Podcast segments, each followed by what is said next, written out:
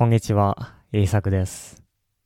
このポッドキャストでは、日本語を勉強している人が日本語で考えられるように、いろいろなトピックについて話します。では今日も日本語で考えていきましょう。今日のトピックは、感情を込める方法です。前のエピソードでは、アニメについて話しましたね。そこで、ナルトというアニメについて話しました。今日は、ナルトの漫画からあるセリフを紹介したいと思います。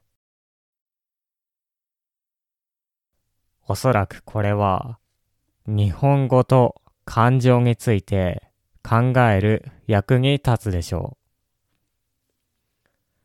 う。では、少しストーリーについて話します。それから、感情と言葉について話しましょう。ナルトはずっと一人でした。彼の両親は彼が子供の時に死んでしまいました。だから、ナルトにはお父さんもお母さんもいません。そして、友達もいません。学校でも一人です。彼は化け物だと言われているからですね。大人たちは彼のことを見下しています。大人たちは子供に彼と話してはいけないと教えています。ある日、ナルトの先生であるイルカ先生は彼の気持ちに気づきました。そして泣きながらこのように言います。そうだよな、ナルト。寂しかったんだよな。苦しかったんだよな。ごめんな、ナルト。俺がもっとしっかりしてりゃ、こんな思いさせずに済んだのによ。これには、とても大きな感情が込められていると思います。この話し方から、彼の気持ちがわかりますね。では、もしこれを教科書のようなフラットな日本語にするとどうでしょうか？このように変わります。そうです。なると、あなたは寂しかったです。苦しかったです。ごめんなさい。私がもっとしっかりしていれば、あなたにこんな思いをさせませんでした。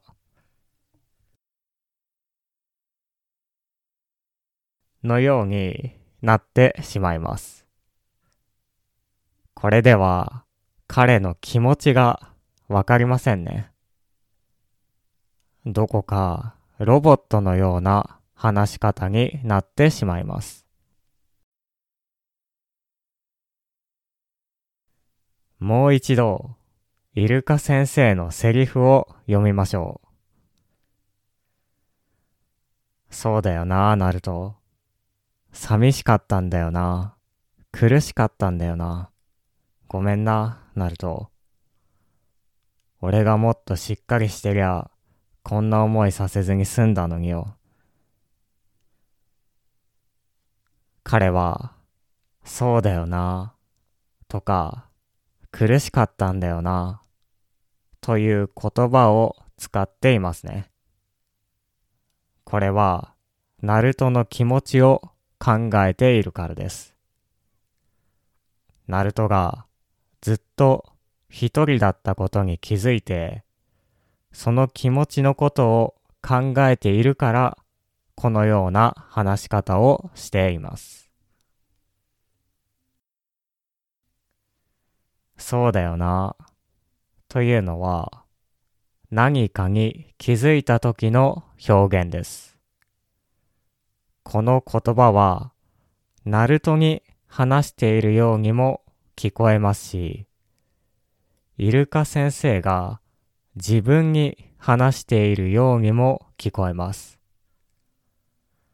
彼が一人で話しているようにも聞こえるんですね。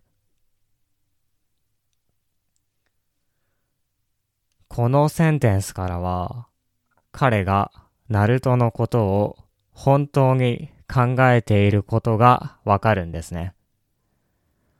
だから感情や表現というのはとても大切です。私たちはセンテンスを聞くだけでそこにどのような感情があるのかを知ることができます。感情がこもった表現とフラットな日本語、全然違いますね。では、どのようにして自分の日本語に感情を入れることができるでしょうか？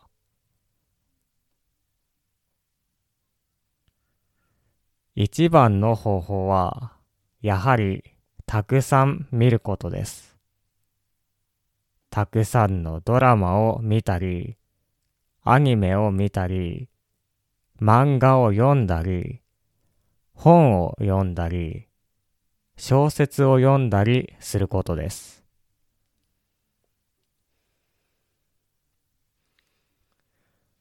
そうすると、誰が、いつ、どのような話し方をするのかを知ることができます。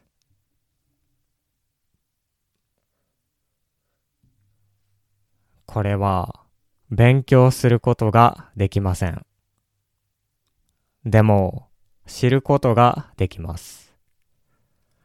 たくさんのストーリーを見ることでどのような感情と表現が結びついているのか知ることができます。つまり、たくさんのインプットです。そして、このインプットは、勉強のインプットではありません。たくさんのストーリーのインプットです。人の感情や気持ちのインプットです。ぜひ、いろいろな人が話しているところを聞いてみてください。それは役に立つはずです。そして、たくさんインプットすると、人の感情がわかるようになるでしょ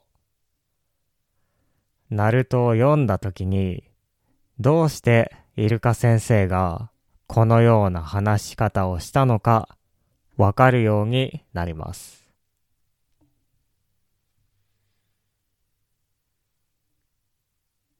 はい。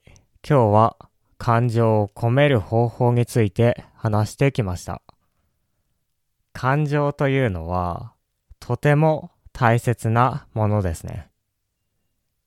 人は感情によって話し方を変えます。優しい気持ちの時、怒っている時、悲しい時、全部違います。これらを知るために、たくさんインプットしてください。このポッドキャストには、ボキャブラリーのリストやスクリプト、日本語のニュースレターがあります。ディスクリプションにある Patreon の方からチェックしてみてください。では、聞いてくれてありがとうございました。また次回のポッドキャストでお会いしましょう。